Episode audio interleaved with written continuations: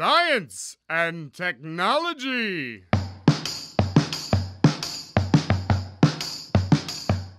Estamos on com mais um Ciencion. Hoje a gente vai falar de Barbie. Não, brincadeira, não vamos falar de Barbie hoje, não. Vamos falar do Oppenheimer e os buracos negros. Eu catei aqui uma frase uh, do Oppenheimer. O cientista não é o homem que fornece as respostas corretas, é aquele que faz. E agora eu coloco quase sempre as perguntas corretas. Bom dia, boa tarde, boa noite, pessoal. Aqui é o Pedro Moraes. Eu trouxe uma frase do Oppenheimer, tá? Que eu gostei bastante, não conhecia até então. O otimista pensa que este é o melhor de todos os mundos possíveis. O pessimista receia que isso seja verdade. Eu sou Célio Angolini, professor aqui na UFABC, e eu vou citar a frase também que o Oppenheimer usa, mas não é dele, né? Ele extraiu do, dos livros lá em Dutch, Bhagavad Gita, que é o Eu me tornei a morte, destruidor de mundos. Caramba, Célio. É uma manjada, hein? Dessa é uma, frase. É, manjada, hein? Mas é, é... ah, mas foi de que deu para improvisar de última hora. Não, além de improvisada, é uma revelação, né? É uma revelação aqui no Ciencion.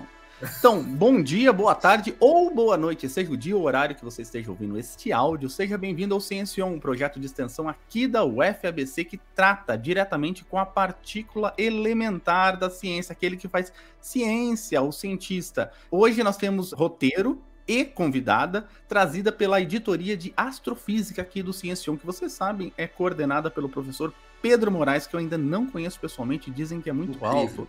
Incrível. Pe incrível, né, Pedro? É o meu amigo virtual Pedro Moraes. Ô, Pedro, quem que você trouxe hoje e sobre o que falaremos? Hoje eu trouxe a professora Carla Almeida, vou dar uma breve introdução no seu extenso currículo, extenso e interessante currículo, tá? Antes de passar a palavra para ela. A Carla ela possui graduação em matemática pela UFES, Universidade Federal do Espírito Santo, e por lá ela também realizou um mestrado em matemática e doutorado na área, vejam vocês, de cosmologia quântica. Muito interessante, isso foi o que me fez ter as primeiras conversas com Carla, de fato. Ela foi em seguida bolsista CNPq de pós-doutorado e um pouquinho depois ela fez um outro pós-doutorado, nada mais, nada menos do que no Instituto Max Planck, tá? Esse pós-doutorado fez na área de História das Ciências. Então ela tem um currículo assim vasto, bastante bagagem para conversar com a gente hoje sobre Oppenheimer e buracos negros. Olá, Carla, tudo bom? Oi, pessoal. Obrigada, muito obrigada pelo convite de participar aqui. Estou honrada em estar na companhia de vocês. Obrigada pela introdução, Pedro. Obrigada pela introdução ao Ciencion, Pedro. Obrigada por trazer a frase clássica, que aí eu não vou precisar dizer de novo, Célio. ô, ô, Carla, a gente sempre começa o programa querendo saber, não do Oppenheimer, mas querendo saber um pouco da sua vida, que o Pedro não falou. A vida da Carla, Carlinha, que é quando você era mais nova. Ah, o pessoal, claro. normalmente, quando a gente faz essa pergunta, a pessoa começa a falar da faculdade, começa a falar de trabalho, é. etc e tal, né? Ontem, inclusive, eu peguei um Uber e o cara falou assim: Não, eu tô muito feliz de agora saber que os físicos não, te, não são aquelas pessoas que são isoladas, que ficam o dia inteiro na faculdade, que só, só, falam de trabalho. Eu tô muito feliz porque eu, eu sigo alguns físicos no YouTube, eu vejo que eles são descolados, né? E daí eu me segurei, né, pra dizer pra ele: Cara, é verdade. Ficam o dia inteiro no laboratório, só falam disso, mas não vão os falar. Os youtubers que não ficam, né? É, é. os youtubers que não ficam. A, a, a, gente tá cansado normalmente com cabelo para cortar há anos. Às vezes a gente é um pouco chato, né? Ou sempre a gente é um pouco chato. Ô, Carla, mas a gente quer saber de onde que você é originalmente. Eu sou do Espírito Santo, sou de uma cidade chamada São Mateus, no norte do Espírito Santo, um pouco próximo da Bahia. Se notarem um pouco de sotaque baiano, é por causa disso. Se notarem um pouco de sotaque mineiro, é por causa disso, porque o Espírito Santo é meio que Bahia, Minas e, e Rio de Janeiro, né? Eu fiz minha graduação lá, lá no Espírito Santo, cresci, morei lá até fazer o meu mestrado, quando eu me mudei para capital capital, né? É uma cidade que não é super pequena, mas também não é a, a maior do Espírito Santo ali. Então eu cresci a dois quilômetros da praia. É, lá tem um polo da Universidade Federal, aí eu fiz minha graduação lá. Eu não sou uma pessoa que gosta de ficar no laboratório, até porque eu faço física teórica, então laboratório para mim. O seu quarto. É minha É. Ou a Isso. sua cabeça? A minha cabeça, é minha papel, papel e caneta ali. Nem, nem com computador eu mexo, não gosto, não faço simulação. Caramba, nada, só... você, você é do papel e caneta? Eu sou do papel e da caneta. E você sempre foi assim, quando mais nova, o que, que fez você decidir fazer faculdade primeiro, assim? Curiosamente, eu queria fazer primeiro jornalismo. Eu queria ser escritora. E hoje Caramba. em dia eu, eu sou eu sou escritora Sim, também. Não cheguei a fazer é, vestibular para jornalismo, mas não deu certo. E na mesma época, meu pai tinha entrado para fazer graduação em matemática, depois de 20 anos fora da escola. Caramba! E eu sempre fui muito boa em matemática, em física, né? Meu pai chegou para mim um dia com uma prova de cálculo e falando, nossa, isso é impossível de fazer. Hum. E eu toda arrogante, né, com meus meros 15 anos ali, eu falei, deixa eu ver que eu vou conseguir resolver isso. Deixa eu desvendar esse integral aí que eu vou resolver. Ah, É, agora não foi um anticlímax. Você não conseguiu resolver? Não. Não, anti... Ah, não, é realidade. Eu achei, É que realidade, Pedro, não é anticlímax. um, fi- um filme do Nolan, que a, a Como é que pessoa com pega, 15 anos resolve vai resolver tudo. integral, cara? Assim, dá licença que eu vou inventar o cálculo. Dá licença que eu vou inventar o cálculo aqui É. agora. Não E consegui agora? resolver. Aí eu falei, é, eu vou ter que fazer matemática para ver como é que Pra resolve. resolver essa prova, tá vendo? Aí eu fui para matemática, fiz toda a matemática. Eu, na verdade, foi eu, meu irmão, meu pai. E meu irmão conheceu a esposa dele lá, então a família toda é de matemático e nos formamos juntos. Na graduação nos chamavam de família Bernoulli, que é Olha. família de matemática. Sua mãe também fez matemática? Não, ela é pedagoga, mas ela foi a primeira Ah, a fazer fa- graduação na, na família, né? Já era graduada bem antes que o meu pai pensasse em entrar na, na faculdade, então. Tem um grande amigo, Rafael Gubin, que hoje é professor na Unifesp, lá em cima, fez física comigo, mas e- ele sempre teve o estereótipo de matemático. Mas eu queria saber se é verdade, né? Eu, eu vivia no IME, lá na Unicamp, né? O estereótipo do matemático, que é uma pessoa mais isolada ainda, que- porque o físico é um is- isolado mais excêntrico. Um matemático, matemática, como que é? A matemática é bem mais fácil de fazer sozinho do que a física, né? A física você precisa de algo mais colaborativo intrinsecamente ali. Você precisa de um time e é algo que no filme, particularmente, quando, quando as pessoas falam de biografia de cientista, sempre mostra o cientista isolado fazendo tudo ali. E no filme mostra, no do Oppenheimer pelo menos, mostra que tem essa colaboração, né? Que o Oppenheimer estava ali trabalhando com um time. A questão do matemático, ele consegue trabalhar sozinho bem melhor do que, do que os físicos. Tem essa ideia de mais introversão, né? Uma, uma maior introversão. Mas é porque é possível fazer matemática sozinho, enquanto física eu acho que é mais difícil. É até dito no filme, né? Que uma das passagens do filme aí. eh, Pessoal, este podcast contém spoilers, obviamente, mas não, não, não vamos contar o filme inteiro, fique tranquilo. É, mas tem uma parte lá que fala que o- não sei quem que fala, eu acho que o Teller fala pro Oppenheimer ou alguém que eu não lembro mais fala. Tem mais de 100 personagens com fala nesse filme, só pra vocês terem ideia. Então, você tem que assistir com um caderninho. Ele fala assim pro Oppenheimer: "Você já não faz física há mais de 10 anos". Os físicos, né, alguns deles mais gerenciam projetos, mais cuidam de projetos do que realmente botam ali a mão na massa pra fazer, né?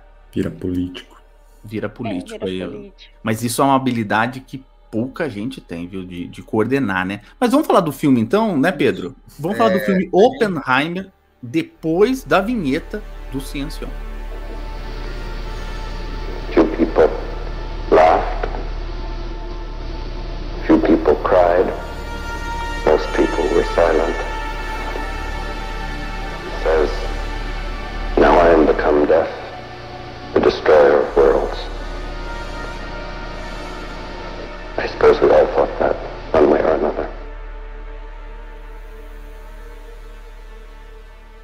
A gente tá passando nesse momento, então, Carla e amigos, é, por um hype, né? O filme Oppenheimer está bem hypado, como a molecada costuma dizer hoje em dia. Olha, a introdução de um termo jovem. É, nós somos jovens, poxa. É, tá. E- Mas eu achei que era o da Barbie que tava no hype. É, Também, é o é uma Barbie, briga, né? né? Né? É uma briga, Assistiu exatamente. da Barbie, pelo menos, Pedro? Eu, a Barbie eu assisti. A Barbie eu Ah, assisti. então tá bom. Tá vendo? Você viu que os físicos escolhem. Anota aí, vamos fazer uma manchete. Físicos escolhem assistir Barbie primeiro antes de Oppenheimer. Não foi por mim, tá? Não foi por mim.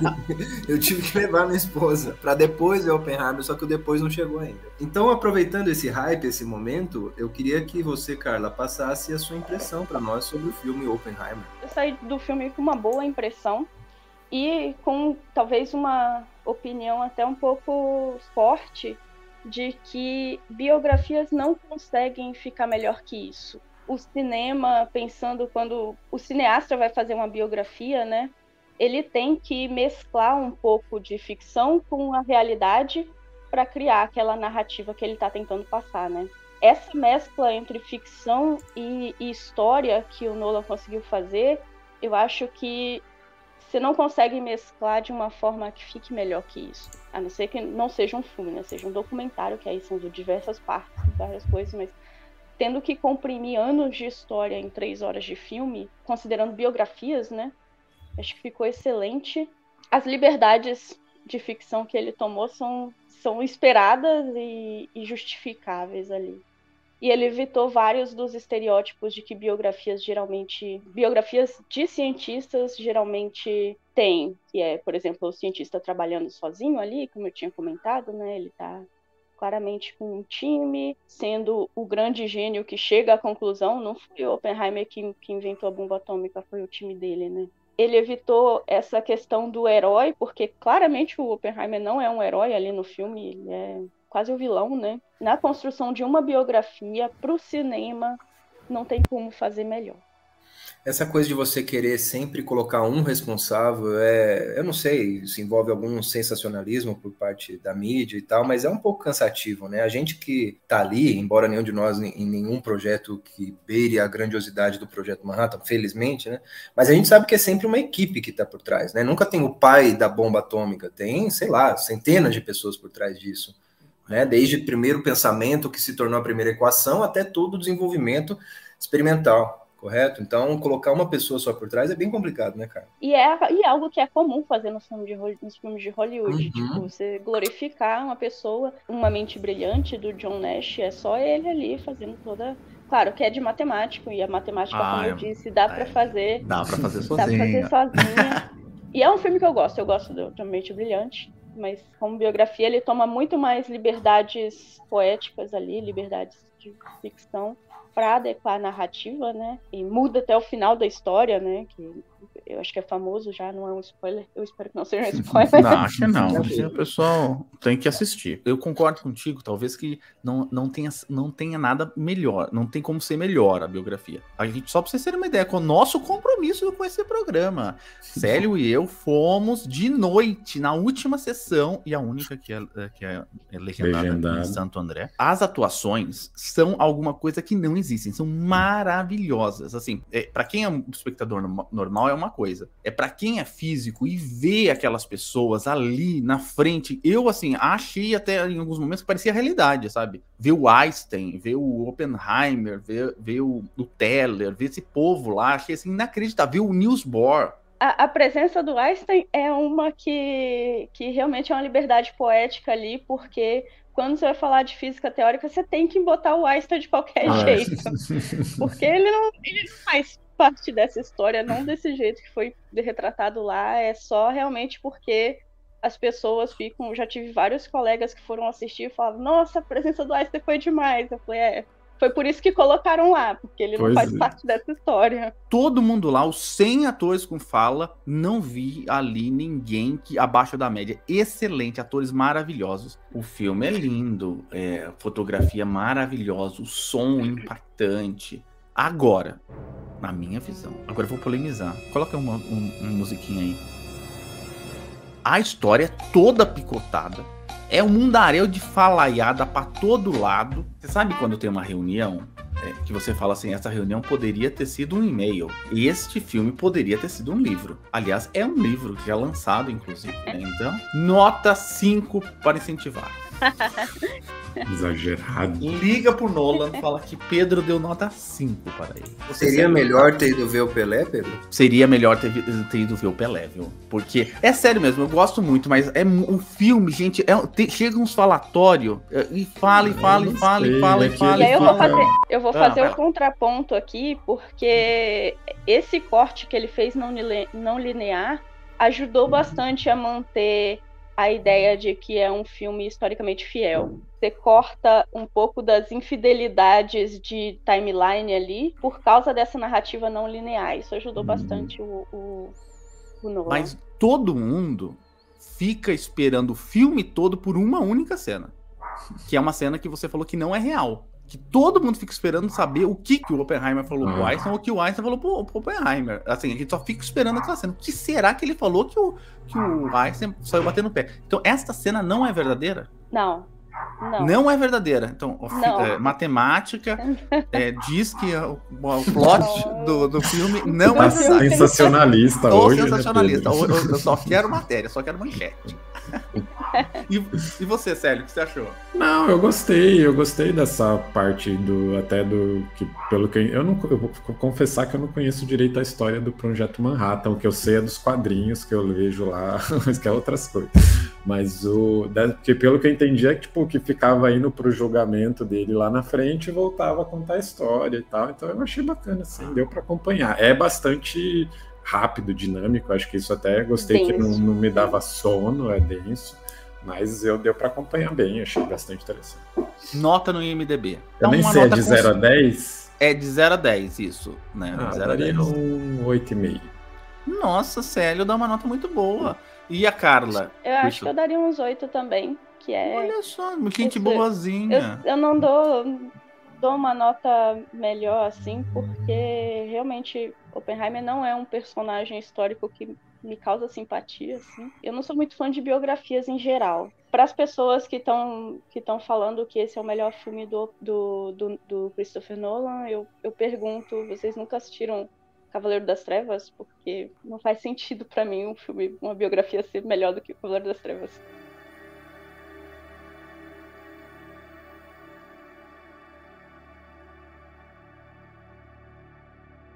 Ela aí com relação ao anacronismo que foi aqui que botaram, né, da menção do buraco negro no filme, o que, que você tem para dizer da gente? Que ele fica até nas nos pensamentos, sei lá se ele tá delirando ali, que tem as visões, né? Eu fiz o meu pós-doutorado em História da Ciência, estudando justamente a história da descoberta dos buracos negros, né? E Oppenheimer é uma pessoa que tem um papel ali importante nessa história. Então eu estudei bastante sobre, sobre o Oppenheimer e os buracos negros, que é o título do episódio de hoje, né? E aí eu já fui pro filme com aquela ideia de, ah, eu vou eu vou esperar todo mundo falar buraco negro só para chegar depois e falar, ah, não é buraco negro. em 1939, quando o Oppenheimer lançou o artigo dele que ficou famoso para a física dos buracos negros, esse nome não existia, buracos negros. Buracos negros, o termo, ele só foi ser adotado décadas depois, não foi nem anos depois, foi décadas depois. Cara, É. se você permite só um parênteses, o termo estrela de nêutrons também não, né? Ah, estrelas de nêutrons, é, não, mas tinha o núcleo de nêutron, né? Tava uma Tá. discussão muito grande sobre se as estrelas tinham núcleos densos ou não. O núcleo de nêutron tinha, mas a estrela de nêutron também não tinha. A menção ao buraco negro ali é bem anacrônica, né? Mas é justificável porque se eles falassem o termo que se usava na época, as pessoas poderiam não associar com buraco negros. Qual era o termo que se usava na época? Ah, objetos colapsados. No final do filme, o Einstein tem uma fala, que depois vocês ouvem lá, etc e tal. Ele fala muito de fazer uma teoria, ele fala assim, ah, a gente faz a teoria e abandona. As pessoas acham que a gente abandona a teoria, né? Eu entendi que é meio...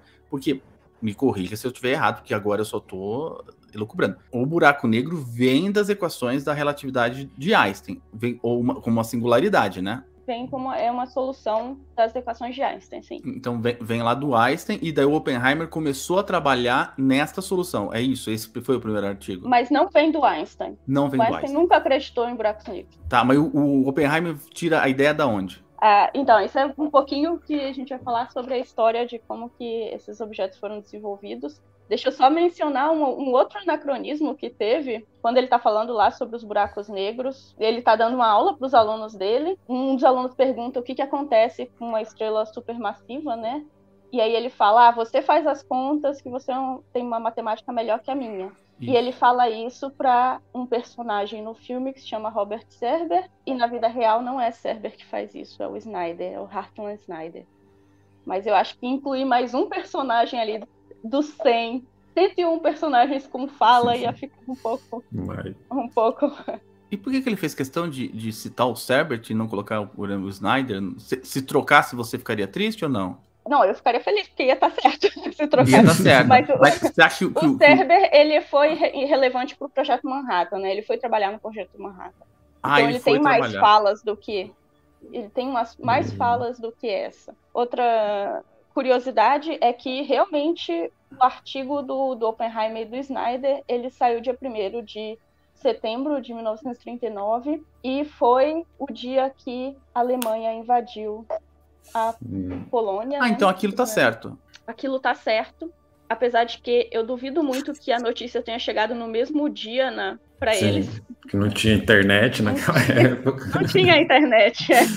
Então ali foi super, super rápido. Eles falam no filme também, ah, o seu sucesso aqui foi. foi fala, ofuscado, né? O... É, foi ofuscado pela, pela invasão nazista. E esse artigo do Oppenheimer, ele foi completamente ignorado, mas não porque por causa da invasão nazista, mas porque ele não tinha credibilidade na época. O Oppenheimer.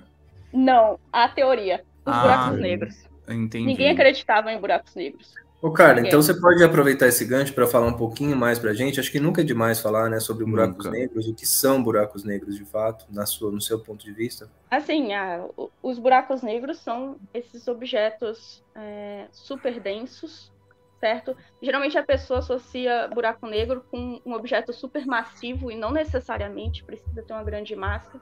Ele precisa ter uma grande densidade e a densidade dele ela é tão grande que ela cria um, um campo gravitacional tão forte que nada consegue escapar de uma certa região. E aí o buraco negro ele pode ser descrito é, ele é descrito classicamente só pela sua massa, ou pela quantidade de massa que tem, pela sua rotação, pelo, pelo momento angular que a gente chama, né? Como que ele está girando e pela carga que ele tem. Aproveitando a sua pergunta, né? Uma pergunta idiota, mas eu tenho que fazer porque é, eu, eu cresci com o Pequeno Príncipe na televisão, né? E a palavra buraco negro dá uma ideia, porque quando você faz um buraco em algum lugar, você não consegue dar a volta ao redor desse, de, desse- do buraco, assim, passar por trás do buraco, né? Você tem um buraco, você fica dando volta, mas consegue dar a volta, por, não é um objeto 3D, né?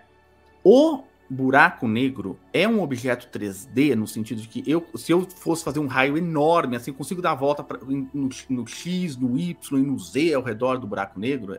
Ele é, na verdade, um objeto 4D, né?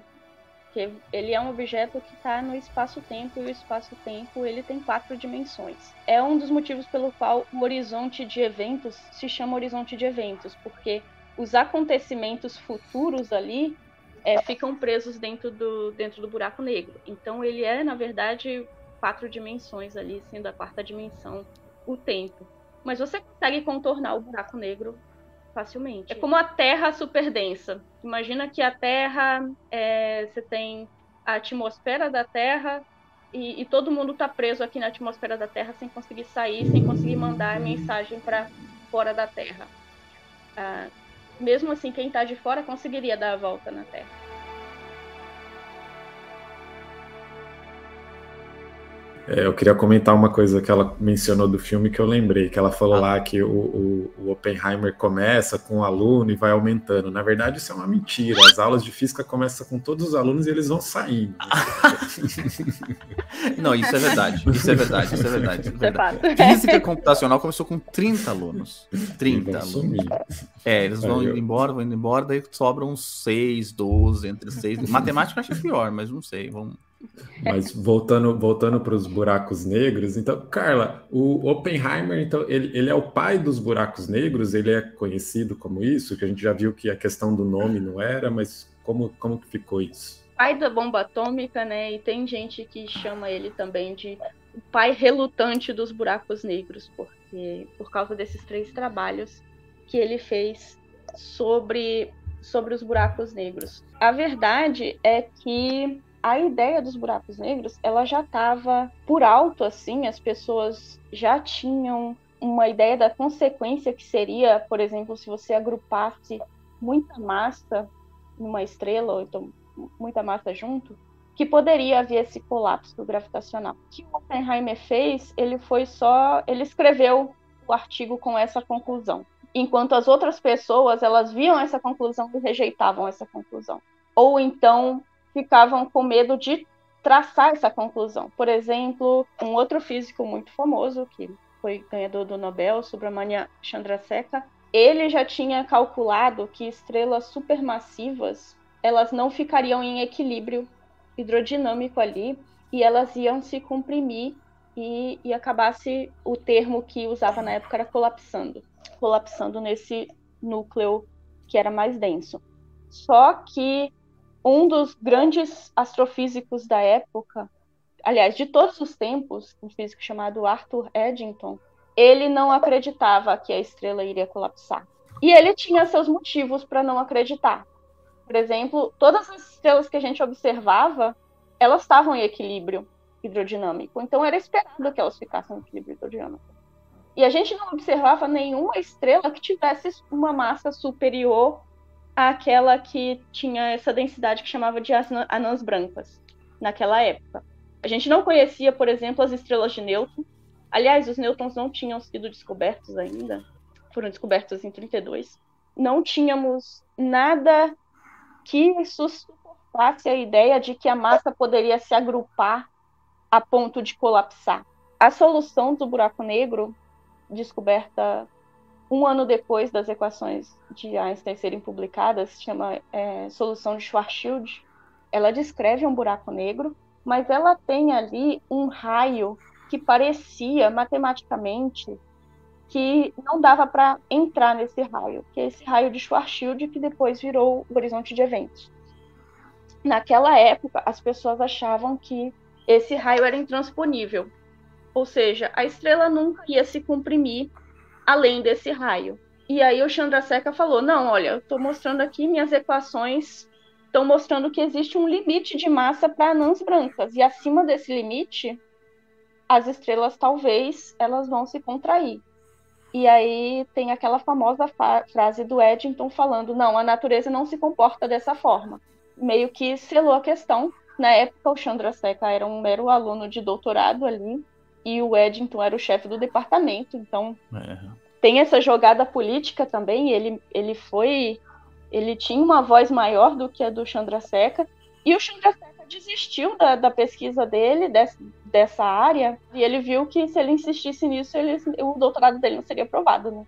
E aí, logo em seguida, um físico chamado Lev Landau, ele encontrou uma outra massa que era mais pesada, uma, uma, um outro limite para uma estrela ainda mais pesada, que futuramente como estrela de nêutron, mas ele encontrou esse limite antes de descobrirem o nêutron, antes de descobrirem a partícula nêutron. Então ele falou, olha, tem uma estrela que é estável, que é mais densa, eu não sei de que, que ela é feita, mas ela é mais densa, e se agregar mais massa a essa estrela, ela pode se contrair além desse raio que era, eles achavam que era intransponível ali, o raio de Schwarzschild, mas o próprio Landau, nesse caso, o próprio Landau excluiu essa possibilidade, mas ele falou, não, eu acho que a estrela não vai colapsar, o que vai acontecer é que a física vai mudar dentro da estrela para ela se hum. manter em equilíbrio.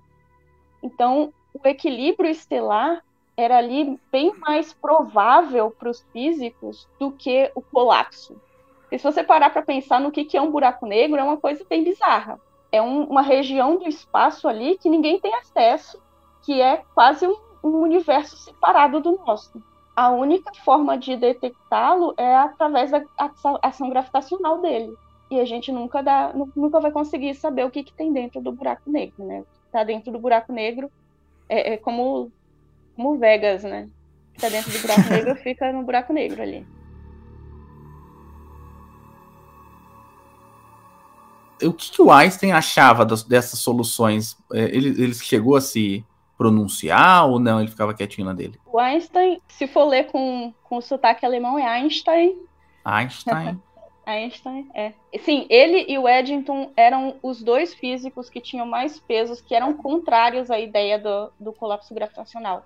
Só que ao invés do Eddington, que achava que a estrela ia ficar em equilíbrio, o que, que o Einstein não gostava era da singularidade no meio ali. Aquela singularidade, ela significava que o espaço-tempo que o Einstein tinha idealizado, que antes era super é, suave, assim, como um lençol mesmo, significava que ele ia ter furos. E aí ele olhava para aquele lençol com furos e pensava: não, não, meu lençol não tem furos. Então, para evitar que para evitar essa ideia de colapso, o Einstein sugeriu que ao invés de buracos negros ou objetos colapsados, na época eram objetos colapsados, o, o Einstein nunca ouviu o termo buraco negro, né? Que existia uma ponte que ficou conhecida como ponte de Einstein-Rosen, que ia conectar um universo com um universo paralelo. Então, ia ser dois universos conectados, essa conexão ia ser suave ali e ia servir como uma ponte para um universo paralelo. Einstein acreditava nisso, ele não gostava da ideia de singularidades, imaginava que essa solução de Schwarzschild, ela significava isso, que existia essa ponte de Einstein-Rosen. Que a gente sabe que existem soluções de ponte também, mas que a solução de buraco negro também é viável. A solução de, de, de ponte, né, de Einstein-Rose, ela foi quem deu origem às soluções de buraco de minhoca, né, no fim das contas. A diferença, a diferença da ponte de Einstein-Rosen para o buraco de minhoca, no caso, é que a ponte de Einstein-Rosen ela conecta dois universos separados. O buraco de minhoca ele conecta dois pontos do mesmo universo ali. Atalho. Um atalho. É um atalho, é. Então o buraco de minhoca é um atalho para uma outra parte do universo e o buraco e a ponte de Einstein-Rosen são a conexão de dois universos separados.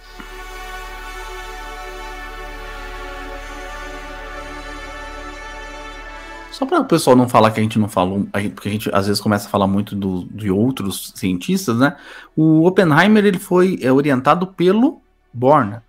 Foi orientado pelo Born quando ele estava em, em Göttingen.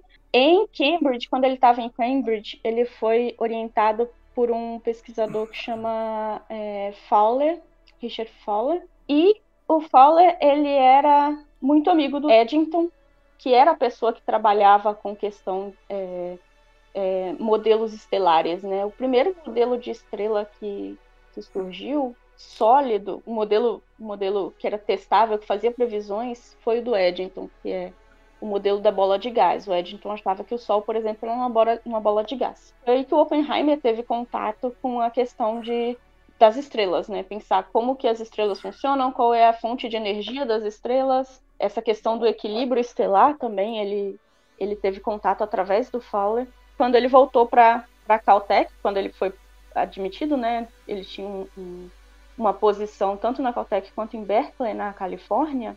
Ele se afastou bastante dessa da Europa que tinha essa visão de que as estrelas iam permanecer em equilíbrio. E aí ele chegou lá, tinha mais contato com pessoas que tinham uma visão um pouco diferente da, da ciência. Uma delas é o Richard Tolman, que é também citado no, no filme. Ele, eu acho que ele tem até a fala no filme Tolman. Tem a questão do Oppenheimer ter tido um, um caso com a esposa dele, apesar deles serem muito amigos. O Richard Stallman, ele foi uma das primeiras pessoas que adotou a relatividade geral para falar de termodinâmica e para falar de cosmologia. E aí eu gostaria de fazer um, um, outro adendo de que nessa época a relatividade geral de Einstein não era bem vista. Ela foi rejeitada também, assim como os buracos negros, ela foi rejeitada. E aí tem uma passagem no filme que eles falam a nossa vantagem sobre os nazistas é que eles são antissemitas é outro, é, é outro erro, errinho do filme, que, na verdade, a teoria que os, os alemães rejeitaram como anti, por causa do antissemitismo foi a relatividade geral, não foi a física nuclear. A física nuclear ela é intrinsecamente alemã. Ela nasceu lá com Planck, é, a física quântica nasceu com Planck, tem, tem, a questão do Bohr, tem a questão do Heisenberg, que já tinha ganhado um Nobel. Eles não iam rejeitar a física que deu um Nobel para Heisenberg. Claro, eles rejeitaram cientistas por exemplo, a Lizzie Meitner, que foi a pessoa que explicou a fissão, ela foi, ela teve que fugir de lá, da, de Berlim, né, por causa do, da perseguição. Então eles perseguiam cientistas, mesmo dentro da física nuclear e física atômica ali, mas não foi essa a teoria que eles rejeitaram. A teoria que eles rejeitaram por causa do antissemitismo foi realmente a relatividade geral de Einstein, que Einstein era judeu. Eles falam bastante na, no filme da, da, da rejeição dos, dos é, cientistas americanos ou estadunidenses, a mecânica quântica também. Os Estados Unidos não é a potência científica que é hoje. A gente tem que manter isso em mente. Ela, ele foi crescendo como ciência, né? Como a ciência a partir depois da guerra, por causa da Guerra Fria. Na primeira metade do século XX, o centro científico do mundo era ali a Europa. E na Europa se discutia bastante a física quântica e a física nuclear, e estava surgindo naquela época, né? A física quântica é, surgiu com o Max Planck em 1900, então era bem recente. Poucas pessoas ainda tinham começado a fazer a física nuclear nos Estados Unidos. Né? Oppenheimer foi uma delas.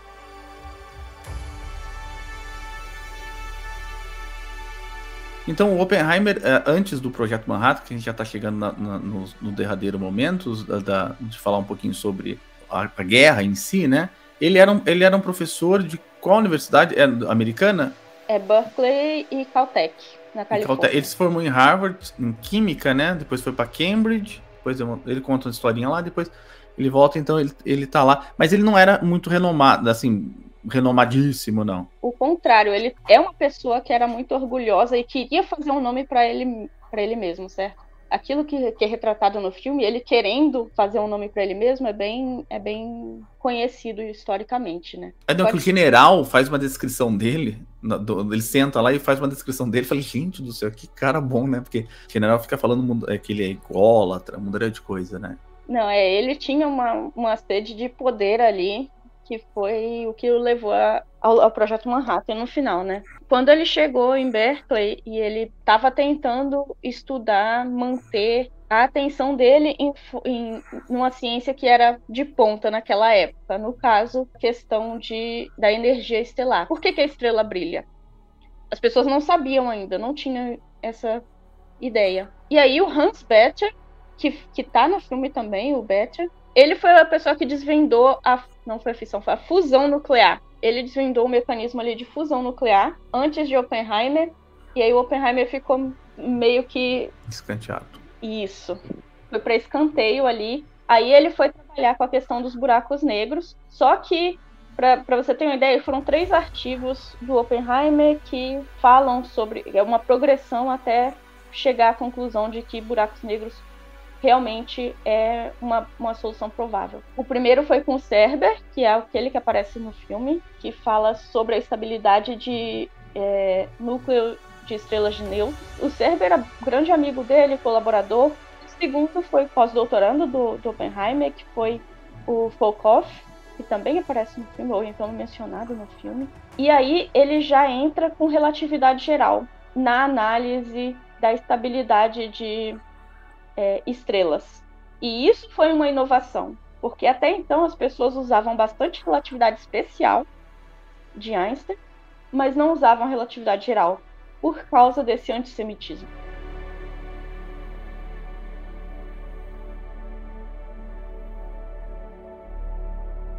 Os Estados Unidos investiram muito dinheiro nesse projeto Manhattan, não sei quantos físicos, engenheiros, químicos estavam realmente envolvidos nisso, mas como que foi, como estava a astrofísica e o desenvolvimento dos buracos negros e, e outros objetos astrofísicos? Então, como eu comentei, esse artigo do, do Oppenheimer saiu no mesmo dia da invasão, da invasão nazista, né? Quando começou a guerra, todo o foco, parece que todo o foco de todo o planeta foi para a guerra e foi para a física nuclear, para o desenvolvimento essa corrida pelo desenvolvimento da bomba. As pesquisas em astrofísica e cosmologia, claro, tinha gente ainda ensinando e tinha gente ainda aprendendo, mas nada de novo aconteceu durante a guerra. Ela parou porque estava todo mundo prestando atenção nisso. Todos os cientistas que trabalhavam com cosmologia, astrofísica, eles meio que deram uma pausa nesse interesse em astrofísica e cosmologia e foram tentar entender a, a nova mecânica quântica, a nova mecânica é, física nuclear que estava surgindo e que ia aparecer com a bomba. Essa parede muito grande no desenvolvimento de pesquisas em cosmologia astrofísica durante a guerra. Para ter uma ideia, a primeira grande contribuição à cosmologia ou à astrofísica né, veio depois da guerra, em 1946, um físico chamado Fred Hoyle, um físico britânico, ele propôs que a síntese dos elementos mais pesados aconteciam dentro de estrelas. Então, a nucleossíntese dos elementos foi proposta pós-guerra, depois que os, todos os físicos tinham já estavam voltando à sua rotina normal de estudos, né? Se parar para olhar quem eram os físicos que estavam fazendo cosmologia astrofísica e o que, que eles estavam fazendo durante a guerra, quase todo mundo focou sua atenção na física nuclear e física atômica. É bem marcante para mostrar como que a política, né, e como que a sociedade ela influencia ali na direção das pesquisas em ciência. Pode não influenciar na conclusão da ciência, certo? Porque uma teoria científica ela tem ali sua conclusão que é bem embasada. Mas a política, a geopolítica ali, a sociedade, ela pode ditar bastante sobre a direção e o ritmo, né? Direção e o ritmo, exatamente.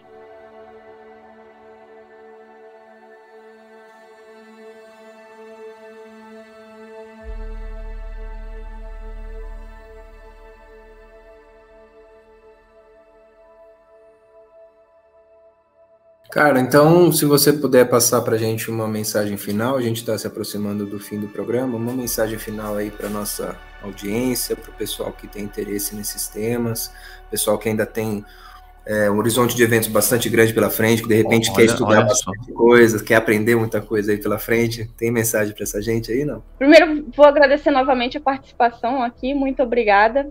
A gente é, agradece. Por, por me dar é, esse espaço para falar um pouquinho. Eu acho que minha primeira mensagem é assistam o filme Oppenheimer, ficou bacana.